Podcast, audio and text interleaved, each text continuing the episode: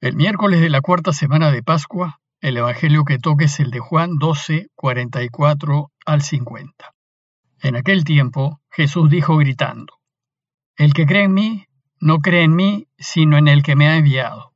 Y el que me ve a mí, ve al que me ha enviado.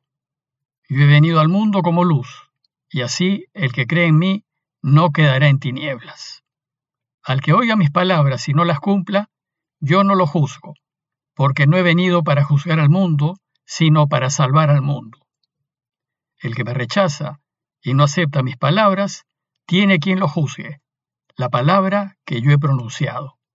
Esa lo juzgará en el último día. Porque yo no he hablado por mi cuenta. El Padre que me envió es quien me ha ordenado lo que he de decir y cómo he de hablar. Y sé que su mandato es vida eterna. Por tanto, lo que yo hablo lo hablo como me ha encargado el Padre. A partir de la cuarta semana de Pascua estamos siguiendo la lectura del Evangelio de Juan, que es el Evangelio más tardío de todos, y que recoge casi 70 años de reflexiones de la Iglesia acerca de Jesús. Es el Evangelio que más reflexión teológica contiene, y por tanto no es muy fácil de entender ni de seguir. Además, el modo de enseñar que tiene el evangelista es mediante diálogos entre Jesús y terceros. Y a veces, cuando los diálogos son con las autoridades judías, se ponen tensos. A nosotros, a los espectadores de esos diálogos, se nos invita a escuchar la palabra de Jesús, a reflexionar en ellas y a decidirnos. ¿De qué lado estamos? ¿A favor o en contra de Jesús? ¿Hacemos caso a sus enseñanzas y las ponemos en práctica? O no? El texto de hoy continúa con las enseñanzas acerca de lo que debemos hacer para vivir felices y después resucitar, así como Él resucitó. Ayer se nos enseñó que si queremos resucitar hay que creer en Jesús, y que si no creemos en Él, por lo que nos dice, al menos creamos en Él por lo que hace, es decir, por sus obras, pues sus obras demuestran que Él es. Hoy el Evangelio retoma esta necesidad de creer en Él, pero da un paso más. Y así el relato que les he leído tiene dos partes. En la primera, nos enseña que Jesús es imagen del Padre. Y en la segunda, nos invita a tomar posición. ¿Lo acepto como dice que es o no? Veamos la primera parte en donde Jesús se revela como imagen perfecta del Padre. El texto empieza diciéndonos que Jesús dijo gritando, aunque otras traducciones bíblicas dicen que Jesús exclamó. Recordemos que todos los evangelios se escribieron en griego, y el texto griego en realidad lo que dice es que gritó. Y su grito es una invitación a que prestemos atención. Nos indica que va a pronunciar una importante verdad, y lo que grita es, el que cree en mí, en realidad, no cree en mí, sino en aquel que me ha enviado. Es decir, si creen en mí, lo que en realidad están haciendo es creer en el Padre. Más aún, lo que grita es, el que me ve a mí, ve al que me ha enviado. Y así Jesús nos anuncia que Él es la representación perfecta del Padre. Se presenta como la imagen del Padre. Por tanto, si lo vemos a Él, en realidad a quien vemos es al Padre. Por eso hay que creer en Él. Evidentemente Jesús no es una representación física del Padre, pues Dios no tiene cuerpo material como nosotros tenemos y como lo tuvo Jesús. Jesús es imagen perfecta del Padre en cuanto que es amor, es compasión, es sensibilidad, es respeto, es acogida, es perdón. Y Dios Padre es así, preocupado de todo, sensible, cariñoso, amante y perdonador, como lo fue Jesús. Dios siempre es delicado con nosotros y está siempre atento a nuestras necesidades, siempre dispuesto a lo que sea por ayudarnos, pero siempre y cuando lo dejemos. El problema es que a menudo no lo dejamos que se muestre amante, pues ejercemos nuestra libertad en contra de él, y de esta manera lo rechazamos. Lo cierto es que detrás de Jesús está el Padre, y lo que hace Jesús es transparentárnoslo. Por eso, quien lo ve a Él, ve al Padre, y quien cree en Él, cree en el Padre. Y Jesús pide que crean en Él porque Él anuncia lo del Padre y habla lo del Padre. Pero decir que si vemos a Jesús vemos al Padre es una afirmación demasiado fuerte para los sensibles oídos judíos, pues ellos son estrictos monoteístas y siempre han defendido con fuerza que Dios es uno y solamente uno. Basta reflexionar con atención en el primer mandamiento de la ley de Moisés. Este mandamiento, que es el que marca toda la religiosidad judía, dice que debemos amar a Dios sobre todas las cosas, con todo nuestro corazón, con toda nuestra alma, con todas nuestras fuerzas. Y Éxodo 23 añade, y no habrá para ti otros dioses delante de mí. Por tanto, nada, ni nadie, ni siquiera lo que más queremos, se puede anteponer a Dios. Los judíos tenían muy claro que Él es el creador del universo y de todo cuanto existe, Él es el Señor de la historia y no tiene comparación con nadie en este mundo. Es infinitamente superior a todos y está por encima de todos. Por eso, que la Iglesia afirme que Jesús es Dios, para ellos es inconcebible. El problema es que en el texto, con sus palabras, Jesús se hace igual a Dios. Y estas pretensiones de Jesús son una verdadera molestia para sus oyentes judíos, y les causa un profundo rechazo, pues Dios es uno y nadie puede pretender igualarse a Él.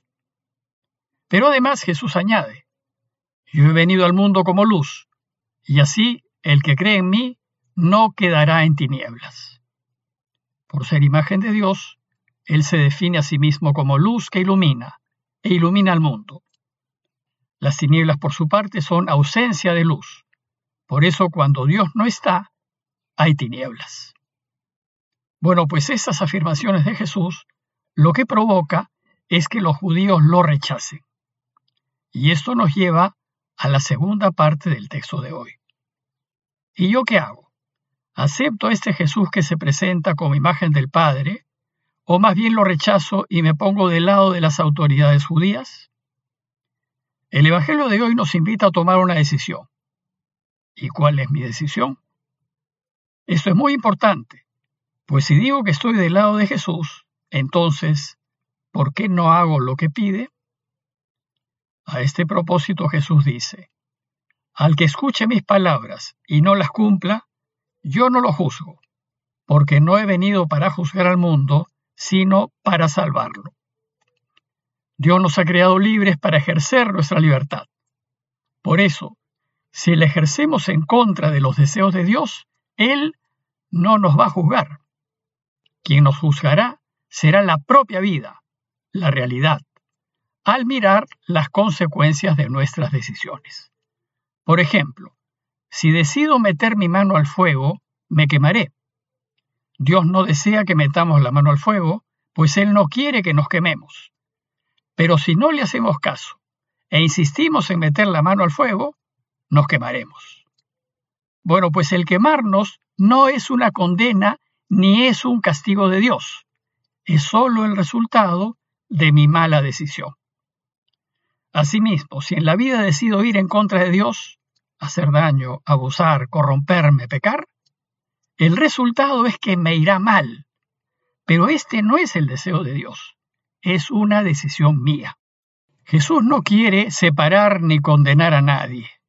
Su deseo es que ejerzamos nuestra libertad en favor de Dios para que no nos quememos. Esto quiere el Padre, y por eso dice Jesús que no juzga al que no se ponga de su lado. Él dice que el que me rechaza y no acepta mis palabras, ya tiene quien lo juzgue. La palabra que yo he anunciado es la que lo juzgará en el último día. Es decir, si tomamos una decisión en contra suya, Él no nos va a juzgar. Lo que sucederá es que nos quemaremos. Él solo dirá, se los dije, pero no me hicieron caso. Y por tanto, solo nos queda asumir las consecuencias de nuestras malas decisiones. Por eso es tan importante tomar decisiones acertadas que estén del lado de Dios. Jesús argumenta que lo que nos está diciendo es lo que el Padre quiere, y dice, yo no he hablado por mi cuenta, Es decir, mis palabras no son invención mía. He hablado por orden del Padre. Y dice el texto, el Padre que me envió es quien me ha ordenado lo que he de decir y hablar. Jesús dice que lo que habla son deseos del único Dios a quien los judíos dicen que aman sobre todas las cosas. Ese Dios, el único, el creador de todo lo que existe, el dueño del universo, el Señor del tiempo y de la vida, es quien ha ordenado a Jesús lo que tiene que decir y hablar. Las palabras que les digo, dice Jesús, las digo como me ha encargado el Padre. Por tanto, ¿por qué no las escuchan? ¿Por qué no les hacen caso? Y como el Padre es quien ha ordenado a Jesús decir lo que dice, Jesús cierra su argumento afirmando, yo sé que su mandato es vida eterna, y sé que lo que les propongo los llevará a vencer a la muerte y a vivir para siempre. Hay pues que decidirnos. ¿Le hacemos caso a lo que nos dice Jesús o no le hacemos caso? En nuestras manos está nuestro destino. En nuestras decisiones está ser felices o no serlo. Elijamos hacer lo que nos propone Jesús a fin de ser felices y vivir para siempre. Hagámosle caso y usemos nuestra libertad para elegir hacer lo que Dios desea y así resucitaremos. A manera de conclusión, los invito a reflexionar en la decisión que Jesús espera que tomemos. Si no aceptamos su palabra, nos chocaremos con la vida, es decir, nos quemaremos y no seremos felices, y esto quedará evidente en el último día. Pero si aceptamos su palabra y vivimos eligiendo siempre la verdad y lo que es justo, si bien hay que asumir las consecuencias de estas decisiones, como perder o no tener, tenemos la certeza de saber que viviremos y que aquí y ahora seremos felices. Pidámosle pues a Dios que nos demos cuenta de que Jesús es la luz y que sus palabras son palabras de vida, a fin de que las acojamos, las pongamos en práctica y vivamos para siempre. Parroquia de Fátima, Miraflores, Lima.